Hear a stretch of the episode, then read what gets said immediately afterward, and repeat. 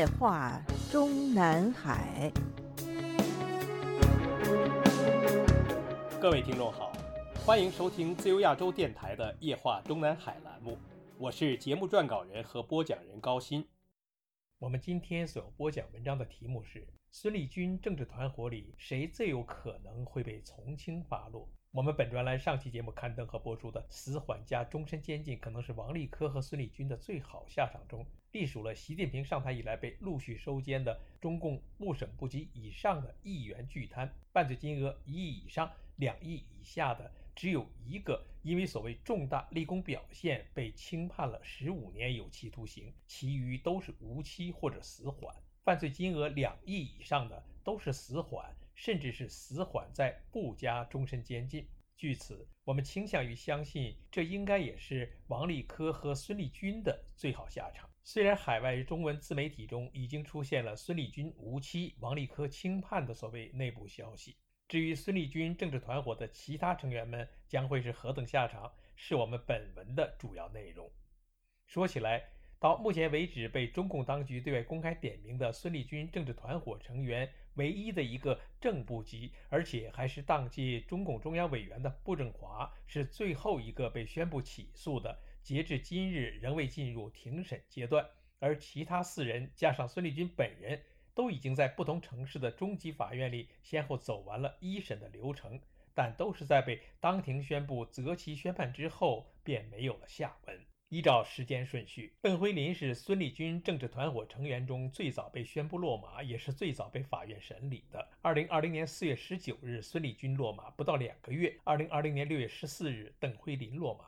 二零二一年一月二十二日，最高检察院依法以涉嫌受贿罪对中国共产党重庆市公安局党委原书记、重庆市原副市长兼市公安局局长邓辉林作出了逮捕决定。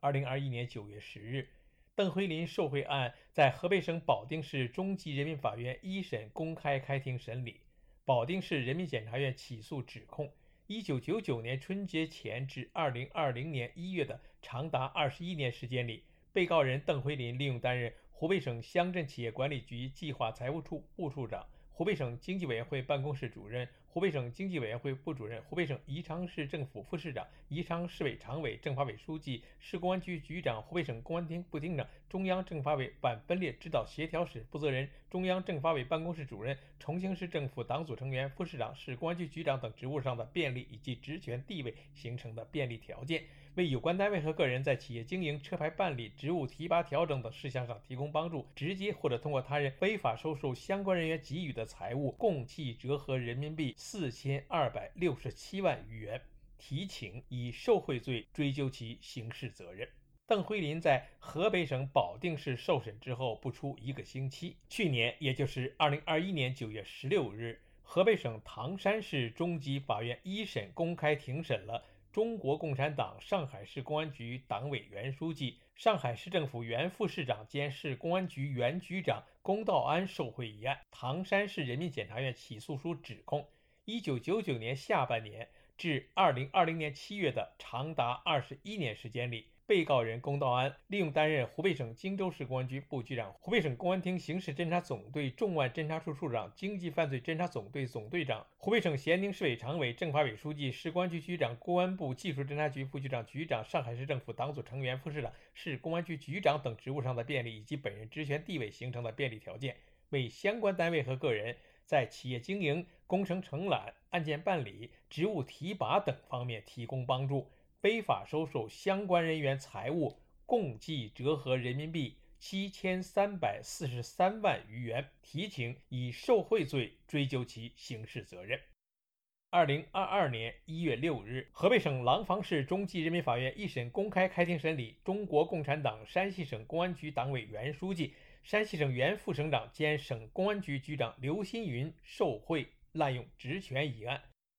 廊坊市人民检察院起诉指控。一九九八年至二零二一年的长达二十三年时间里，被告人刘新云利用职务之便，为有关单位和个人在企业经营、子女入学、案件办理等方面提供帮助，非法收受财物，共计折合人民币一千三百三十三万余元。二零一八年三月，至二零二一年四月，刘新云在担任山西省人民政府副省长、省公安厅厅长期间，违反有关法律法规和制度规定，违背信息化技术发展和项目建设规律。在山西省公安执法全流程智能管理平台等信息化项目等建设工程中滥用职权，致使公用财产、国家和人民利益遭受重大损失，情节特别严重。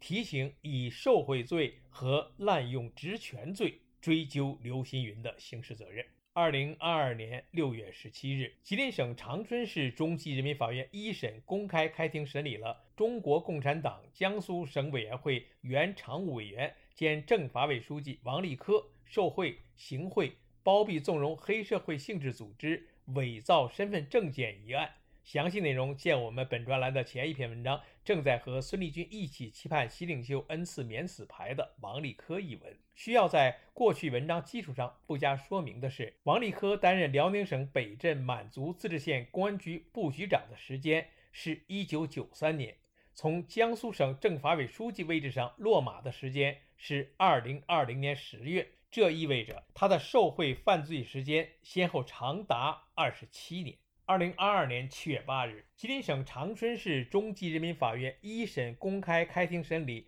中国共产党中国公安部党委原委员、副部长孙立军受贿、操纵证券市场、非法持有枪支一案。详细内容见我们本专栏上周文章。犯了死罪的孙立军是否还会被习近平下令留活口？接下来需要关注的是，什么时候才能够出台对如上人等的判决结果？根据中共政权的刑事诉讼法第二百零二条，法院审理公诉案件，应当在受理后两个月以内宣判，至迟不得超过三个月。对于可能判处死刑的案件，或者附带民事诉讼的案件，以及由本法第一百五十六条规定情形之一的，经上一级法院批准，可以延长三个月；因特殊情况还需要延长的，报请最高法院批准。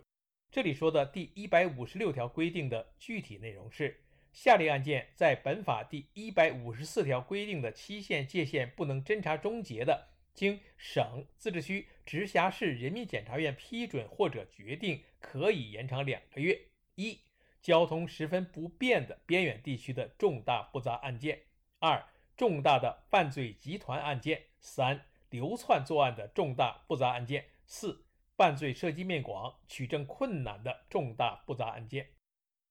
孙立军政治团伙案当然可以说是重大犯罪集团案件。以及犯罪涉及面广和取证困难的重大复杂案件，所以只要有报请最高法院批准一说，理论上讲，从法院受理到宣判的时间可以无限延长。而以我们所见，我们前面一一列举出的孙立军政治团伙的四个成员进入一审流程的时间，都比孙立军要早，最早的要比孙立军整整早了十个月的时间。但是他们这些人都是至今没有等到判决结果的最重要原因，是要看他们在孙立军被检察院起诉和法院一审的整个处理过程中的配合态度的好坏。配合的好，就有可能在被法院合议对其本人的量刑时得到所谓的宽大处理。比如刘新云的受贿金额一共才只有一千三百三十三万余元，如果仅仅是单项受贿罪的话。一个部省部级干部仅仅受贿了这么一点点数额，如果不是被中纪委专案组故意为难，特别要求检察院依法严惩，判个十年以下有期徒刑是很有可能的。但是因为刘新云还有一项滥用职权罪，那就会被两罪相加合并执行了。检察院的起诉书中说，他刘新云滥用职权，致使公共财产、国家和人民利益遭受重大损失，情节特别严重。而中共刑法第三百九十七条第一款规定，国家机关工作人员滥用职权或者玩忽职守，致使公共财产、国家和人民利益遭受。重大损失的，处三年以下有期徒刑或者拘役；情节特别严重的，处三年以上七年以下有期徒刑。如此说来，刘新云未来面临的一审判决，应该是达不到无期徒刑的标准。较为可能的是受贿罪判十年左右，滥用职权罪判六至七年，合并执行十四至十五年。除了刘新云、孙立军团伙中犯罪金额第二少的是邓奎林，只有四千二百六十七万，而且还是直接或通过他人非法收受相关人员给予的财物折合成人民币的数额。再加上他邓奎林只有一个受贿的单项罪，所以他日后只被判处有期徒刑的可能性和刘新云一样大，最大的可能是十年以上十五年以下的有期徒刑。近些年来，经济犯罪金额在四五千万元的赃官只被判处十年以上十五年以下有期徒刑的例子比比皆是。比如去年年底，绍兴市中级法院一审公开宣判杭州市政府办公厅原一级巡视员何美华受贿案，对被告人何美华以受贿罪判处有期徒刑十年六个月。此人的犯罪内容是单独或者伙同其胞弟何新华收受上述单位或个人所送财物，共计折合人民币四千五百二十四点三一四四万元，其中一千二百零四点五万元未实际取得。二零二一年五月十七日上午，河北省石家庄市中级人民法院一审公开宣判吉林省人民检察院原党组书记、检察长杨克勤受贿案，对被告人杨克勤以受贿罪判处有期徒刑十三年。起诉书指控杨克勤先后利用担任中央政法委政法研究所所长、中央司法体制改革领导小组办公室副主任、吉林省人民检察院党组书记、检察长等职务上的便利或职权地位形成的便利条件，为相关单位和个人在企业经营、案件处理以及职务调整等事项上提供帮助，直接或者通过其家属非法收受他人给予的财物，共计折合人民币。四千六百三十五万六一四一万元，限于篇幅，仅仅列出如上两例，而第二例的犯罪金额与邓辉林最为接近，而且此二人也是级别相同，都是党的副省部级高级干部。至于龚道安，他也是单项受贿罪，但是他的犯罪金额是七千三百四十三万余元。这是个有可能被判处无期徒刑的数字，但是我们还是倾向于相信龚道安的最终领刑会是有期徒刑十五年或者更短。如果在揭发孙立军等问题上有重大立功表现的话，只判十年左右的可能性也存在。前北京市副市长陈刚去年二月被判处了有期徒刑十五年，